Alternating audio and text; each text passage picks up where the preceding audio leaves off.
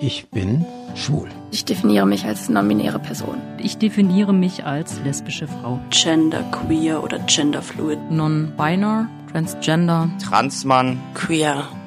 Queere Geschichten unserer Stadt. Mein Name ist Hans-Dieter Straub. Ich bin 74 Jahre alt. Ich lebe jetzt seit circa 40 Jahren. Zunächst in Freiburg, wo ich studiert habe, und äh, dann seit etwa gut 30 Jahren in Eichstätten am Kaiserstuhl bei Freiburg. Beruflich war ich Lehrer an einem Gymnasium in Offenburg und habe Deutsch und Geografie unterrichtet. Oh, das habe ich über 30 Jahre lang gemacht und ich bin schwul. Ja, hallo, Hans-Dieter. Schön, dass du, dass du dabei bist bei der Kampagne. Ja, grüß dich, Eva. Du bist 74 Jahre alt. Wie alt warst du, als du zum ersten Mal gedacht hast, hm, ich interessiere mich mehr für Jungs als für Mädchen? Das lässt sich sehr schwer sagen, je nachdem, wie man das definiert. Also im Prinzip, im Rückblick ist mir schon klar, dass ich das schon mit elf Jahren, vielleicht sogar zehn oder zwölf Jahren, äh, dass mir das äh, ja nicht bewusst war, aber dass es so war. Im Rückblick weiß ich das, aber äh, ich hätte gar nicht gewusst, was es ist und äh, habe deshalb auch das zu der Zeit überhaupt gar nicht einordnen können.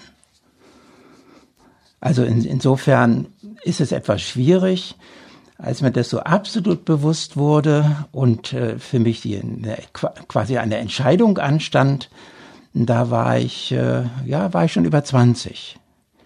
Wobei natürlich dann so Übergangs, äh, äh, ja, so Übergangssituationen waren dann eben, wie gesagt, zwischen dem früh, äh, späteren Kindesalter und der frühen Jugend, äh, in der einen das natürlich dann doch mehr und mehr bewusst wurde, ohne dass ich das einordnen konnte. Ja, also es war einfach damals so, dass man äh, das, äh, das Schwulsein als solches deshalb nicht begreifen konnte, weil einem überhaupt nicht klar war, was das ist. Wann war das? Also welches Jahrzehnt war das denn? Oh, also ich bin 46 geboren, äh, zunächst in der DDR aufgewachsen, bis 14 Jahre alt. Das heißt, so die ersten, ja, so Kinderspielchen auch mit Jungs, das war dann schon äh, vor dieser Zeit. Äh, dann gingen wir 1960 äh, in die Bundesrepublik, also aus der DDR sind wir in die Bundesrepublik geflohen.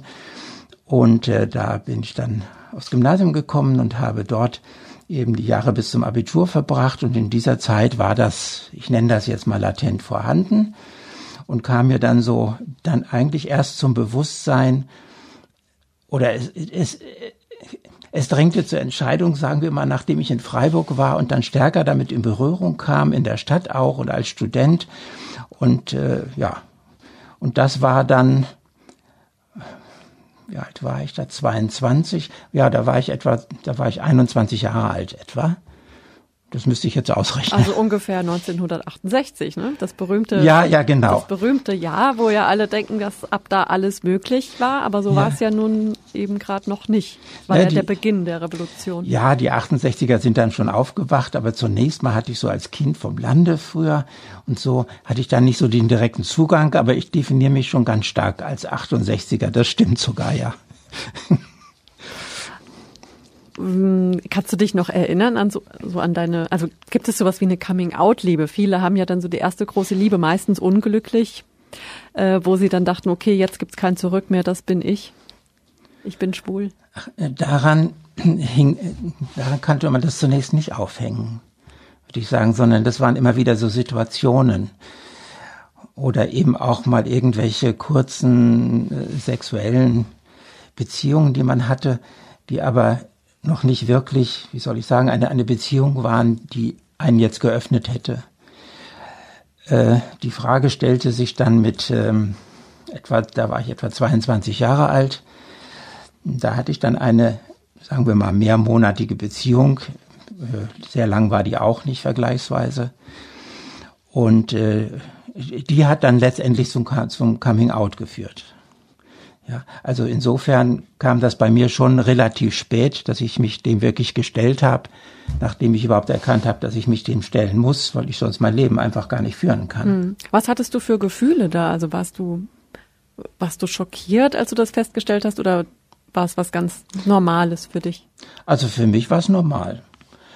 Denn ich, ich, hätte, ich habe mir das gar nicht anders vorstellen können. Ich hatte mal eine kurze äh, Freundschaft mit, mit einer etwas älteren Frau als ich, war vielleicht drei Jahre älter. Äh, und als ich aber gemerkt habe, dass sie sich quasi verliebt hatte, äh, ja, da wurde mir noch nicht richtig bewusst, aber ich weiß im Nachhinein, dass ich gemerkt habe, das geht überhaupt gar nicht. Und ich weiß, dass ich mit meinem Bruder noch beraten habe, der immer ganz viel, der ist etwas jünger, der hatte ganz viele Freundinnen ständig. Und ich habe mit meinem Bruder beraten, wie man sowas am besten beendet, weil, weil ich das einfach nicht wusste, wie ich das machen soll. Ich habe aber gemerkt, das geht nicht. Ich äh, muss das beenden und dann ging das auch über eigentlich in die Phase. Ich kam dann nach Freiburg zum Studieren und das ging das über in die Phase, als mir das eben bewusst wurde, was mit mir los ist. Bewusst. Na, angekündigt hat es sich ja schon viele Jahre lang. Aber es war ja trotzdem nicht so einfach, oder? Es war damals eine Zeit, wo Homosexualität ja noch nicht mal existierte. Und selbst wenn man drüber gesprochen hat, dann, dann war es irgendwie tabu oder böse. Ja, ja, es war, es geht sogar so weit, dass man äh, das Schwulsein beispielsweise noch strafbar war, nicht? Nach Paragraph 175. Das ging sogar so weit, dass man sich selber nicht bewusst werden konnte, dass das falsch ist, sondern ich muss sagen, ich fand das richtig, das war strafbar und eigentlich darf ich es nicht. Andererseits wusste ich, ich kann aber nicht anders. Und das hat mich einfach dann vor die Entscheidung gestellt, äh, was mache ich jetzt mit meinem Leben? Und mir ist einfach klar geworden, dieses Leben werde ich nicht führen können, mit anderen Worten und direkt gesagt, ich würde dabei draufgehen, das würde ich nicht durchhalten. Ich hatte zeitweise das Gefühl, ich stehe neben mir, ich äh, hatte auch Schuldgefühle und Sündegefühle und was weiß ich alles, komme auch aus einem katholischen Elternhaus. Das war außerordentlich schwierig, bis ich ganz einfach eine Entscheidung getroffen habe und mir gesagt habe, also du musst so leben, wie du bist, oder du lebst gar nicht. Das war so. Wie hast du es dann deinen Eltern und deinen, deinem Umfeld erzählt? Ja, das ist eine besonders putzige Geschichte, würde ich fast so ausdrücken wollen. Äh, ich hatte, wie gesagt, da eine vielleicht dreimonatige Beziehung. Er war auch deutlich älter als ich, war sehr verliebt. Ich hatte Zukunftsperspektiven im Kopf und so weiter. Und äh, da war mir schon klar, so jetzt muss ich was machen, vor allem mit meinen Eltern. Und ähm, dann endete diese Beziehung aber, also er hat sie beendet. Und ich war total down. Ich, das Leben ist zu Ende und so weiter. Also diese Gefühle, die waren sehr dramatisch. Aber gleichzeitig war mir klar, ich bin jetzt in einer Situation, wenn ich so nach Hause fahre zu meinen Eltern, die wohnen am Hochrhein, 100 Kilometer weg von Freiburg, ähm, wenn ich in dieser Situation nach Hause fahre und sie merken, wie furchtbar schlecht es mir geht, dann habe ich eine ganz gute Chance, dass ihnen klar wird, sie müssen ihrem Sohn irgendwie helfen. Und das andere, das, was sie da vielleicht belasten könnte, in den Hintergrund stellen. Ja, also das war mir irgendwie so bewusst, dass das geht. Also der Kopf hat funktioniert trotz dieses Trennungsschmerzes. Und ich bin nach Hause gefahren, habe mich ausgeholt und mein Vater sagte, hätte ich von meinem Sohn nicht gedacht. Meine Mutter sagte, habe ich sowieso schon gewusst. Und äh, dann haben sie erstmal ihren Sohn wieder versucht, ein bisschen aufzubauen und so weiter. Und dann war die Geschichte durch. Also da war es erstmal äh, gut und fertig. Und mehr war im Moment auch für mich kein Problem, weil man ein Outing jetzt in der Öffentlichkeit, in der Gesellschaft oder in der Nachbarschaft oder so weiter, das habe ich gar nicht weiter reflektiert. Also ich hatte eine Hürde überwunden und damit war ich zunächst sehr zufrieden. Und wie hast du dann fortan gelebt? Also hast, hast du es erzählt? Warst du ja, ich, oder hat, hat man das versteckt gehalten? Es war ja immerhin auch verboten. Ja, ähm, ich habe dann eine längere Zeit lang keine Beziehung gehabt, also mit mir gekämpft und so weiter, ähm, um das Ganze in die Reihe zu kriegen. Ich habe auch in der Zeit mein Studium vernachlässigt. muss ich sagen, ich war wirklich fürchterlich mit mir selber beschäftigt, lernte dann aber jemanden kennen. Und ähm, ich denke, ich habe das ein bisschen als Rettungsanker empfunden. Äh, wir sind auch eine Beziehung eingegangen. Er war auch Student an der Musikhochschule. Ähm, er brauchte ein Zimmer, ich brauchte auch ein neues Zimmer, weil meine Wirtin schon sehr alt war. Ich habe da im Stühlinger gewohnt damals. Und äh, dann haben wir, äh, sagte meine Wirtin, in Umkirch, da gibt's Wohnungen, wo meine Tochter wohnt, fragen Sie doch mal da. Also sie wollte mich gern loswerden. Sie wollte das nicht mehr machen, sie war zu alt. Dann sind wir dahin, wir haben diese Wohnung gekriegt. Der Hausmeister wohnte im Eingang mit seiner Frau. Äh, ja, da sind wir da eingezogen. Hausmeister sagte Gardinen vors Fenster, aber ja klar, Gardinen vors Fenster hat meine Schwester bezahlt, weil wir das gar nicht leisten konnten, sind da eingezogen und dann haben wir 33 Jahre lang zusammen gelebt. Wir haben 13 Jahre in Umkirch gelebt, wir haben insgesamt 33 Jahre miteinander verbracht, bis er verstorben ist, äh, 2006 und ähm, ja, und in diesen langen Jahren, zunächst mal 13 Jahre in Umkirch, äh, ist dann etwas passiert, was ich ein schleichendes Outing nenne. Äh, also jetzt wären wir eigentlich schon, wären wir eigentlich beim Thema Outing, wenn ich, wenn man das so sagen kann. Soll ich da jetzt? Ja. Ja? ähm, auf jeden Fall nenne ich das schleichendes Outing. Das heißt, man lebt jetzt da in Umkirch, man gilt noch als Student, äh, ja, nach nicht nach ein paar Jahren, gar nicht mal vier Jahren, merken die Nachbarn, äh, was los ist. Es ist irgendwann auch nicht mehr übersehbar. Die Nachbarin gegenüber gießt also hingebungsvoll im Sommer sechs Wochen lang die Blumen, wenn wir da auf Weltreisen waren und so weiter. Wir haben viele Dinge unternommen. Und nach 13 Jahren haben wir gesagt, so, jetzt brauchen wir wegen der Berufstätigkeit und so weiter Arbeitszimmer. Wir brauchen einfach eine größere Wohnung. Also für jeden ein Zimmer und ein Wohnzimmer. Das reichte mitsamt Arbeitsmöglichkeiten nicht mehr aus.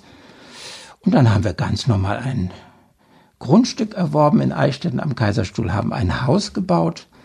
Es war in dem Baugebiet das dritte Haus. Das heißt, alle, die dann gebaut haben, die kamen nachher. Und da trat wieder genau dasselbe ein, was vor in Umkirch passiert ist. Die Leute hatten sich dran gewöhnt, bevor sie so richtig merkten, was da los ist. Was haben die sich denn gedacht? Äh, die haben nachher gewusst, dass wir schwul sind. Und davor dachten sie zwei gute Freunde ja, haben und, eine WG. Ja, der Hausmeister sagt noch, der Bad stört in Umkirchen, also der Bad, ja, zwei Studenten und so. Und dann kam das mit den Gardinen, nicht? Das fand ich so witzig. Die waren nie zugezogen, aber sie waren dran. Und als wir ausgezogen sind nach 13 Jahren, sagte die Hausmeisterin sogar, müssen Sie ausziehen? Wer weiß, wer hier einzieht. Also das ist aber diese nachbarschaftliche Akzeptanz, also wie, wie soll ich sagen, diese, dieses Outing per Gewöhnung, äh, auf das man sich nicht verlassen kann. Das ist keine gesellschaftliche Akzeptanz, das ist, ist eine Akzeptanz, die zum Beispiel, das ist jetzt ist vielleicht ein gewagter Vergleich, was eben Juden im Dritten Reich auch erfahren haben. Nicht jeder hatte seinen guten Juden, sagte man. Die waren in der Nachbarschaft akzeptiert. Eigentlich hätte man meinen können, es passiert ihnen nichts und dann passierte es eben doch. Und diese Akzeptanz ist das im Prinzip auch, die ich jetzt jeweils erlebt habe in der ganzen Zeit. Und dasselbe trat dann ein in Eichstätten, weil alle, die dann da gebaut haben, kamen nach uns und oh, da waren wir eben schon da. Und dann wussten das auch alle und äh, dann kriegte ich, wurde ich gefragt, ob ich nicht Ortsvorsitzender der SPD werden, machen könnte. Und dann habe ich gesagt, habe ich mir gesagt, deswegen, ja, das musst du jetzt eigentlich machen. Alle wissen inzwischen, dass du schwul bist. Und jetzt wirst du gefragt, machst du den Ortsvorsitzenden? Da musst du ja sagen, wenn du für Gleichstellung eintreten willst. Und da ich das in der Zeit also schon in anderer Hinsicht gemacht habe, habe ich dann das auch noch dazu genommen und fand das auch gut, äh, dass man nicht nur im Bereich LSB TTIQ äh, sich engagiert, sondern auch darüber hinaus, ähm, wie soll ich sagen, ja, sich engagiert, das miteinander irgendwie verbündet, verbindet und dann auch dadurch eine äh, Akzeptanz, eine weitere Akzeptanz erreicht. Das, und Inzwischen wird man in, in Eichstätten zum Bürgerdank eingeladen und was weiß ich alles. Mhm. Also das sind, da ist eine Normalität eingetreten. Ich kriege sogar im Gemeindeblatt in diesem Dorf, das hat die Dorfgemeinschaft vorher noch nicht erlebt, eine Einladung äh, zum CSD im Gemeindeblatt im amtlichen Teil untergebracht mit äh, Erklärung, was LSBTI überhaupt heißt und so weiter. Also das müssen die Leute dann ertragen. Und ähm, ja, und dadurch, dass man das verbinden kann, erreicht man eben auch, denke ich mal, ja, auch in einem solchen Dorf, Dorf von 3500 Einwohnern, erreicht man da auch eben sowas wie, ja, diese mehr oder weniger nachbarschaftliche Akzeptanz, von der ich aber befürchte, dass sie nicht wirklich tragfähig ist, wenn sich gesellschaftliche Verhältnisse verändern. Hm. Ja, sowas kann auch nach hinten losgehen. Ne? Man ist immer so ein bisschen abhängig davon, ob die, die Nachbarschaft und das Dorf, äh, welche, welche Meinung die hat, welche Stimmung, wie sie dir gegenüber gesinnt sind, weil die Gesetzeslage war ja ganz eindeutig gegen dich. Das heißt, wenn da jemand äh, gewollt hätte, man hätte dich mhm. anzeigen können, oder? Naja, also das, das ist natürlich schwierig, wie, inwieweit man da noch eine Verurteilung hätte, äh, riskiert hätte. Nicht? Denn das war ja im Prinzip nicht nachzuweisen. Wir haben das ja nicht im Hausflur gemacht in Umkirch, sondern wenn wir Sex hatten, sondern wir haben das in der Wohnung gemacht und das hätte ja überhaupt keiner nachweisen können. Aber es schon alleine äh, ist, also ich, ich sage immer so, die alle schwulen Männer sind eigentlich auch nachher in der Bundesrepublik noch äh, sehr äh, stigmatisiert gewesen. Sie haben immer unter diesem, diesem, diesem, dieser Guillotine des Paragraphen 175 gelebt. Ähm, das war im Kopf nicht immer ganz bewusst, aber das war im Kopf immer drin, dass die Gegebenheiten so sind. Aber wie gesagt, ich hatte ja diesen, diesen, diesen Weg des schleichenden Outings und äh, da war die Gefahr, glaube ich, doch dann, dann sehr gering. Hattest du denn bekannte Männer, die härter betroffen waren von diesen Paragraphen, die sogar verurteilt wurden? Ja, das war sogar schon sehr früh. Also als ich noch zu Hause äh, war, noch zur Schule gegangen bin, da ist ein Nachbar verurteilt worden, war verheiratet, hatte zwei Kinder, äh, ist verurteilt worden, hat, glaube ich, über zwei Jahre Gefängnis bekommen. Da hat mich das zum ersten Mal so direkt erschreckt. Da kann ich mich sehr gut daran erinnern. Das war so ein richtig tiefes Erschrecken was da passiert. Ähm, ja, da wurde, wurde einem das, das bewusst, in welcher Gefahr man eigentlich lebt. Ich hatte da schon Erfahrungen auch, nicht? Aber die, eigentlich muss ich sagen, habe ich diese Erfahrung doch dann immer wieder, ja, ich weiß gar nicht, wie ich sagen soll, äh, also sie haben sich praktisch nie ausgebaut zu einer Beziehung. Nicht? Und äh, insofern, es waren eigentlich mehr oder weniger Einzelerlebnisse die man da gehabt hat. Also da kann ich mich gut dran erinnern und dann natürlich doch immer wieder, also auch in Eichstätten jetzt sogar unlängst äh, bin ich wieder mit sowas in Berührung gekommen. Ich weiß äh, aus Gerichtsakten, dass dort sechs Männer in der Nazizeit und dann nachher auch in der früheren Bundesrepublik verurteilt worden sind aus dem Dorf.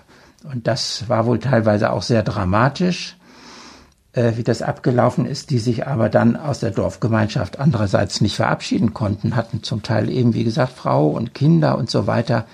Also welche Schicksale dahinter stehen, kann ich im Einzelnen nicht sagen, aber das ist dann schon sehr erschreckend. Und dieses Bewusstsein, das, äh, das, äh, das traumatisiert. Also ich behaupte ja, dass nicht nur Leute, die damals verurteilt worden sind, äh, ein, ein Trauma erlebt haben, sondern eigentlich eine ganze ganze oder gar mehrere Generationen schwuler Männer vor allem sind da tatsächlich traumatisiert worden, massiv davon betroffen gewesen und die werden das ihr ganzes Leben auch nicht los. Also das wird man nicht los, auch dann, wenn man äh, nicht selber mal im Gefängnis gesessen hat oder verurteilt worden ist. Aber es wurde einem immer wieder durch solche Ereignisse bewusst, und man war immer wieder erschrocken und man hat, man hat sich immer wieder zurückgenommen, immer in so, sich selbst in so einen Heimlichkeitsmodus begeben. Hm. Seit wann verwendest du denn für dich den, den Begriff schwul? Also ich fand sehr früh schon immer, dass es, dass es eine, wie, wie nennt man das? Es, es war ein toller Trick der Community oder der damals Bewussten und Aktiven diesen Begriff schwul, der unaussprechlich war, der ein absolutes Schimpfwort war, der, das war erniedrigend, das äh, konnte man schlicht nicht verwenden, auch nicht, wenn man selber schwul war. Aber dass die das verwendet haben als den Begriff für den homosexuellen Mann. Also das war wirklich ein, ein genialer Schachzug, wodurch dieser Begriff umgewidmet wurde. Aber ich selber hatte noch bis vor 15 Jahren, schätze ich, kann man nicht so richtig festmachen, Schwierigkeiten, diesen Begriff auszusprechen. Als ich jung war, konnte ich diesen Begriff einfach nicht über die Lippen bringen. Es ging nicht, das war wie zugetackert. Und äh, dadurch ist mir auch im Nachhinein bewusst, wie stark man auch im Unterbewusstsein geprägt war von dieser Drohung, unter der man eigentlich lebte. Ich auch, wie gesagt, wenn man nicht selber äh, davon jetzt direkt betroffen war. Hast du mitbekommen von, auch wiederum von Freunden oder Bekannten oder so im Dorf, von anderen Männern, die, die einen anderen Weg gegangen sind, also die schwul waren, aber dann trotzdem den, den heteronormen Weg gegangen sind? Und wie ist, wie ist es ihnen dann ergangen? Also ich kenne etliche Leute, die, äh, die das so gemacht haben, die geheiratet haben, im Dorf jetzt nicht, aber die geheiratet haben, äh, die kenne ich aber eigentlich erst, nachdem sie sich dann geoutet haben und nachdem ihnen bewusst wurde, dass sie so nicht weiterleben können. Und äh, da sind, da gibt es besonders tragische äh, Fälle natürlich, wenn Männer mit Mitte 40, über 50, gar 60, dann schließlich versuchen, sich zu ihrem So-Sein zu bekennen und dann das ganze Konstrukt, das man sich aufgebaut hat, auseinanderfliegt. In seltenen Fällen habe ich erlebt, dass das äh, ja relativ friedlich abgehen kann. Aber zum Teil ist das ganze Leben dann auch auseinandergeflogen. Nicht, dass die Kinder, ich weiß in einem Fall in Freiburg, auch hier, wo die Kinder keine Beziehung mehr mit dem Vater haben wollen, die Frau sowieso nicht. Ähm, man hat immer den Eindruck, der hat überhaupt gar keine Kinder, ist auch in der Szene relativ aktiv. Und äh, das sind natürlich äh, äh Fälle, die, die, das war mir eben auch schon, als ich das als junger Mensch entschieden habe, war mir klar, das will ich auf keinen Fall. Das, das kann ich auch gar nicht. So würde ich nicht leben können. Ja, also diese Fälle gibt's schon. Manche Leute sind auch ganz einfach, sind dem Ganzen ausgewichen, sind irgendwie äh, in die Stadt gegangen, in größere Städte gegangen, sind untergetaucht. Das war wohl auch bei einem Sohn eines Nachbarn in Eichstätten so, ähm, der sehr früh das Elternhaus verlassen hat und äh, den Nachbarn kann, kann ich mich immer ganz toll unterhalten. Der weiß das natürlich auch. Und der Sohn, wie gesagt, lebt, glaube ich, heute in München. Nicht? Also der hat das Dorf verlassen. Aber ich glaube, das ist sogar so, wenn man in dem Dorf geboren ist, dann ist die Notwendigkeit, dieses Dorf mindestens mal zeitweise zu verlassen, wahrscheinlich größer, als wenn man zugezogen ist als Schwuler und die Leute sagen, na ja Gott, dann ist das halt so. Hm. Nicht? Also in, insofern äh, gibt es da viele, äh, äh, Berührungen mit diesem Thema, aber es liegt dann immer so ein bisschen außerhalb meiner Erfahrungswelt, weil ich also diese sehr lange Beziehung dann eingegangen bin von 33 Jahren mit Hochs und Tiefs und was weiß ich alles. Ich, alle Dinge würde ich da gar nicht erzählen wollen, aber ähm, da war man, da war man praktisch, wie soll ich sagen, aus dem Schneider so ein bisschen. Ne? Und das hat einen natürlich auch geschont. Also auf diesem Weg. Hm. Das heißt, also so als Fazit, du hast, du hast eigentlich ziemlich viel Glück gehabt, oder? Du hattest eine langjährige glückliche Beziehung, du wurdest respektiert, ja, auf dem Dorf sogar und, und mhm. in Ruhe, in Frieden, konntest in Frieden leben. Es ging ja nicht allen so. Ja, ja, das ist schon richtig. Also ich, ich sage ja, es gibt ja diese beiden Möglichkeiten. Entweder äh, man passt sich an an die Gesellschaft das geht am besten natürlich in der Beziehung, die ich aber sowieso wollte. Und dann kann man in dieser Beziehung Glück haben oder man kann Pech haben. Ne? Und da hast du recht, da habe ich schon Glück gehabt, auch wenn diese Beziehung nachher nach 33 Jahren ja nicht mehr ganz einfach war, sagen wir mal so. Ähm, diesen anderen Weg, der ist, der ist, glaube ich, schwieriger, wenn man jetzt abtaucht in der Stadt. Also da kann man auch Glück haben. Da gibt's ja Fälle, wo Leute sogar äh, auch in der Community so ganz gut Karriere gemacht haben und da dann auch äh, ihr Leben sehr gut gestalten konnten. Aber ich glaube, dass viele von denen, ohne dass ich das jetzt konkret weiß. Dass, glaube ich, viele von denen, die versucht haben, auf diese Art ihr Leben in den Griff zu kriegen, dann in den Städten genauso an den Rand geraten sind wie woanders. Man kriegt ja nicht unbedingt dann die besten Jobs und dann geht das finanziell auch häufig nicht gut und ja, also das äh, denke ich wird da auch oft äh, dann der Fall gewesen sein und war für die für die Betroffene sicherlich sehr schwierig. Man kann das fast noch besser deutlich machen im, im Bereich von Transsexualität. Da weiß man das ja auch, dass äh, viele dort in, in sehr prekären Verhältnissen leben, weil sie eben in dieser Gesellschaft immer noch nicht wirklich äh, akzeptiert werden und von daher auch beruflich und damit finanziell und so weiter sehr benachteiligt sind. Ich würde noch eine Frage zur Vergangenheit mehr stellen, bevor wir dann endlich auch in die Gegenwart kommen. Du hast gesagt, du warst Lehrer am Gymnasium. Ja. Warst du da von Anfang an dann auch geoutet und wie sind da die, die SchülerInnen damit umgegangen? Nein, da war ich nicht am Anfang geoutet, zumal ich an einer katholischen Mädchenschule in Offenburg war. Da gibt es nur eine. Also insofern schon. Aber äh, nö, ich bin, äh, ich bin wohlweislich äh, in, hier bei Freiburg erst zunächst in Umkirch wohnen geblieben in der Zeit. Ich bin nach Offenburg jeden Tag gefahren.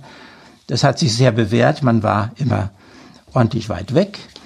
Es äh, gab auch äh, keine weiteren Probleme, weil ich habe mich da nicht geoutet. Das wäre am Anfang schon gar nicht gegangen. Aber es hat sich dann in der Zeit doch so entwickelt. Ich war ja doch etwa 30 Jahre dort, äh, bis ich dann in, in äh, Rente gegangen bin. Ähm, dann hat sich das schon ergeben, dass die einen oder anderen wussten, da ist eine Kollegin, mit der ich immer gefahren bin, wusste das genau. Da hatten wir auch Privatbeziehungen, äh, also mit meinem Freund zusammen auch. Und äh, dann wurde man mal zum Geburtstag eingeladen.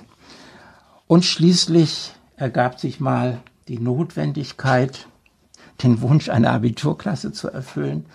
Die wollten einfach mal zu den Lehrern nach Hause eingeladen werden. Alle haben abgesagt. Und dann ernsthaft, wenn sie auch noch absagen, dann sind wir jetzt aber sauer. Dann habe ich gedacht, jetzt ist es mir wurscht, ich sollen sie kommen. Und dann sagte ein Kollege nachher mal zu mir, der das auch schon längst wusste, sagte dann, das hättest du besser nicht gemacht. Nach denen ging's rum. Ähm, das war so etwa in der Halbzeit meiner Berufstätigkeit. Da war aber noch nicht die Erzdiözese Träger, sondern das Kloster. Dieses Kloster war, auch wenn das vielleicht jetzt erstaunlich klingen mag, äh, wie soll ich sagen, vielleicht nicht unbedingt liberal, aber duldsam. Äh, die Oberen soll gesagt haben, es wäre ihr egal, solange das keine weiteren Kreise zieht. Und äh, da habe ich dann noch 15 Jahre damit zugebracht, da wussten es alle, und äh, ja, das wurde auch eigentlich nicht viel drum geredet. Ich war gut vernetzt. Ich war etwa ja, gut aufgehoben in einer sehr aktiven Gruppe, einer sehr wichtigen Gruppe an der Schule. Da gibt es das ja auch, dass sich solche Gruppen bilden, die äh, zusammenarbeiten, sich was überlegen, was man machen kann und so. Und da gehörte ich zu denen und ich war dann ja wieder auf so eine ähnliche Art durch äh, Gewöhnung akzeptiert. Man braucht nur genug Geduld. Ja, ja, das ist, das ist ein langer Weg. Mhm. Es ist ein langer Weg und es ist auch nicht ein Weg, den ich jetzt natürlich auch noch erfahren habe, nachdem ich nicht mehr berufstätig war, mich mehr engagiert habe, auch in vielfältiger Weise engagiert habe. Ähm, äh, da ist das Ganze schon sehr aufgebrochen und äh, inzwischen habe ich auch wirklich äh, kaum noch Probleme, glaube ich, damit in der Öffentlichkeit umzugehen. Und, und ich, äh, ja, ich habe einen Schlüsselsatz immer, es, es gibt ja dies, gibt ja so ein, wie soll ich sagen, so ein, ein Bonbon, äh, wenn man sagt, ich habe es mir nicht ausgesucht, schwul zu sein.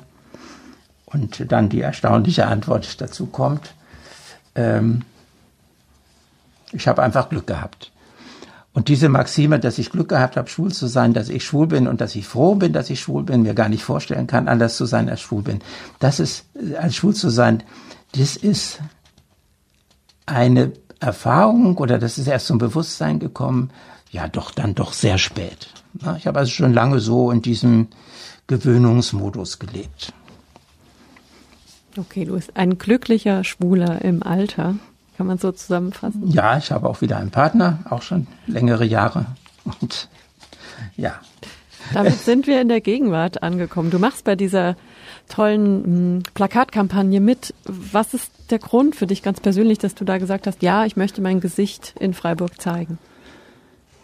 Ja, also diese ganze Entwicklung, die ich eigentlich auch schon geschildert habe und, und wo ich heute angekommen bin, die macht einem ja zwangsläufig bewusst, dass, äh, dass in der Gesellschaft etwas geschehen muss. Und dieses, dazu gehört, meine ich, vor allem auch das Sichtbarwerden und das Sichtbarmachen überhaupt der Community, Community natürlich auch und sich selber auch sichtbar machen.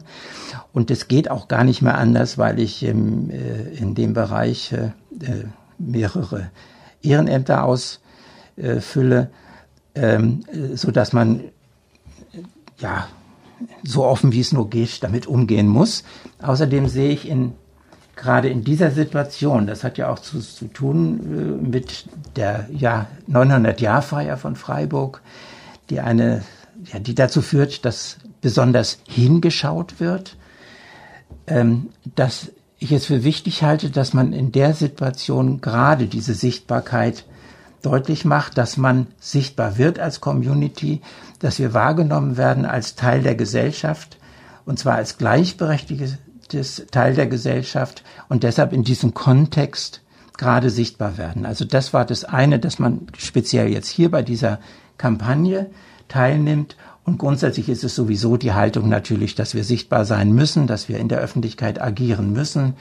Und das ist heute für mich auch eine ganz tolle Erfahrung, ja doch so leicht möglich, dass ich auch die Jüngeren gut verstehe, dass man so ein Gefühl für die, für die ähm, Zerbrechlichkeit dieser Situation fast schon verliert.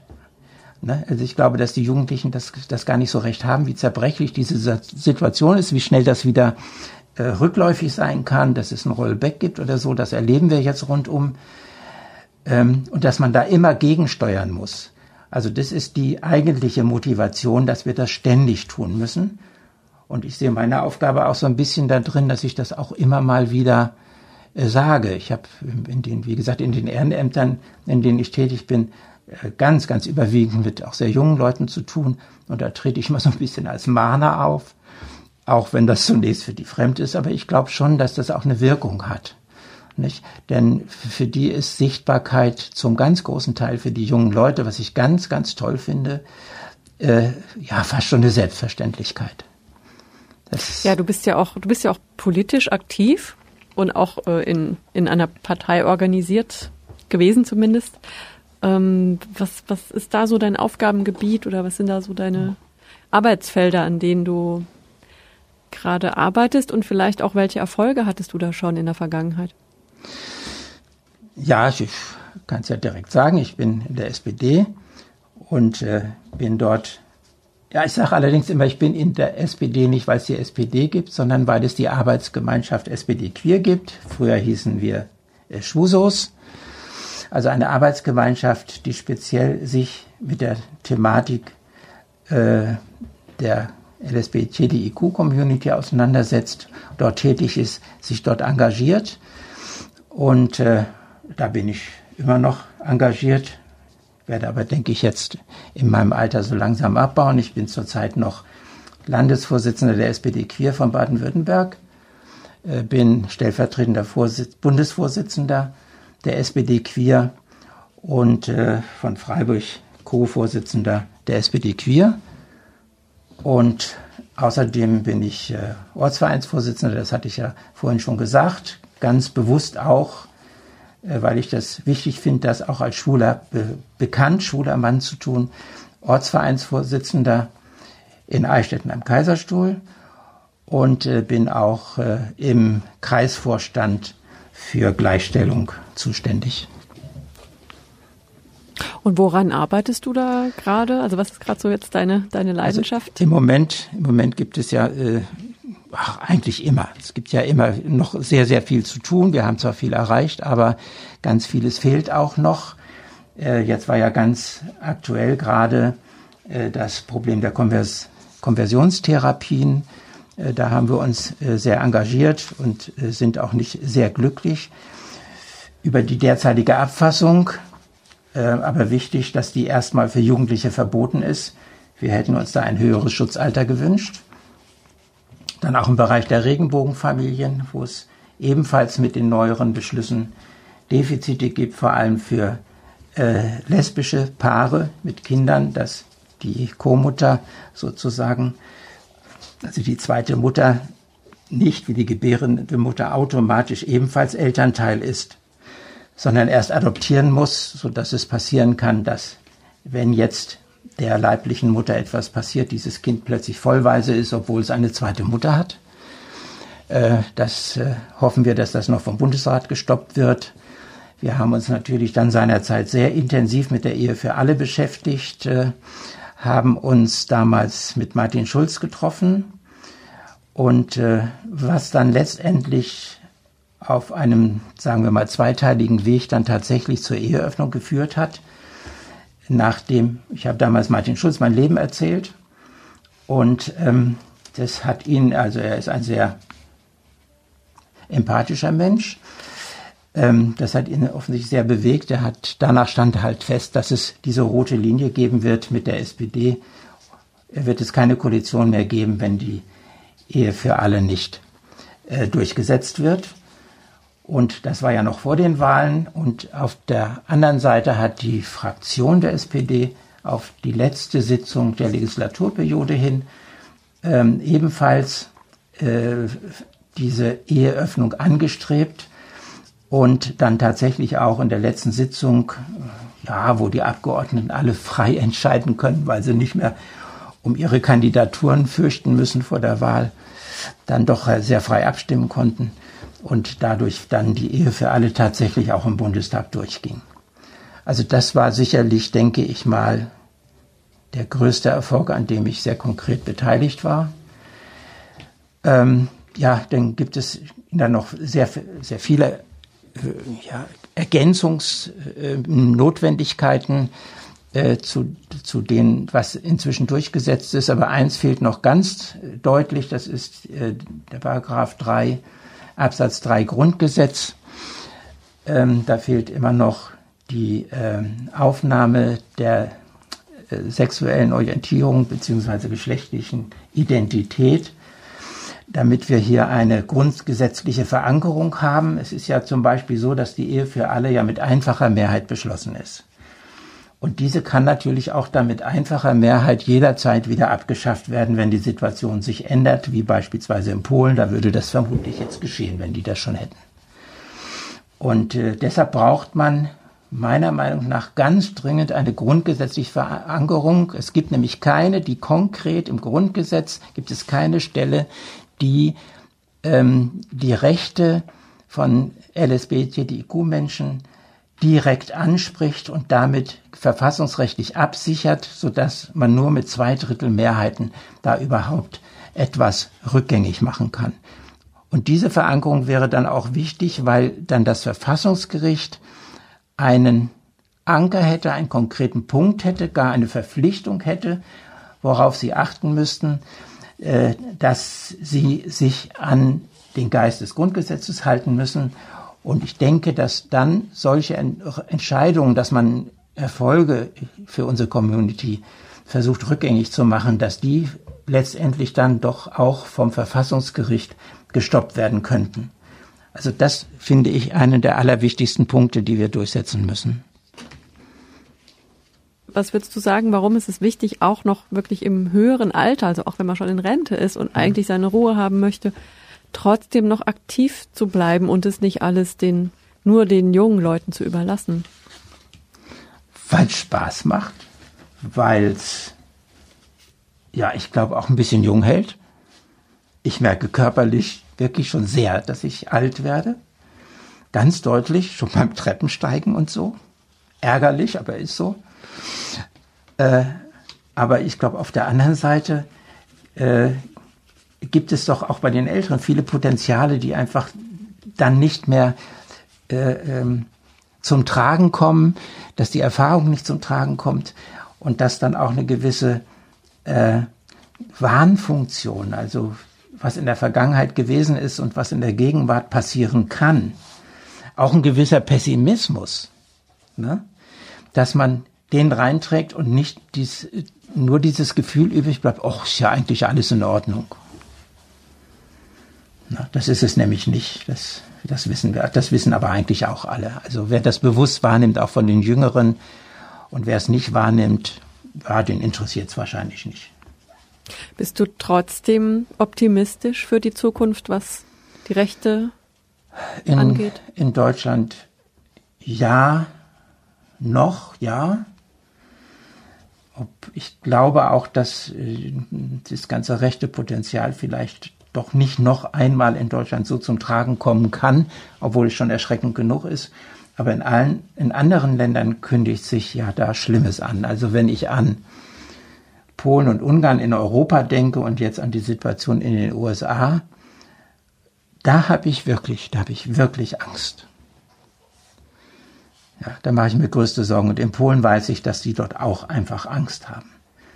Denn da muss man einfach sehen, wenn man Gebiete zu LSBT, die, nee, wie nennen sie es, LGBT-freien Zonen erklärt, ähm, dann ist das eine Ausgrenzung aus der Gesellschaft, dann ist das ein, ein Ausstoßen regelrecht aus der Gesellschaft. Man wird zur unerwünschten Person erklärt. Und das ist die Vorstufe zur Verfolgung und zum Pogrom. Im Endeffekt kündigt sich da die Aufforderung zum Pogrom, Pogrom an. Ja. Und das sind natürlich Dinge, die einen zutiefst erschrecken und die man in Europa nicht mehr für möglich gehalten hätte. Aber diese Möglichkeit ist da, das sieht man. Das sieht man genau daran. Und dass wir davon, davor wirklich gefeit sind, sicher bin ich mir nicht. Aber ich habe Hoffnung, dass wir vielleicht zunächst mal besser da durchkommen und ich hoffe, dass ganz Europa da durchkommt und dass diese Länder endlich in ihre Schranken verwiesen werden. Das geht einfach so nicht mehr weiter. Ja, Hans-Dieter, vielen, vielen Dank. Gerne. Für deine Geschichte. Das war die Geschichte von Hans-Dieter. Und was ist deine Geschichte? Freiburgerinnen unsichtbar?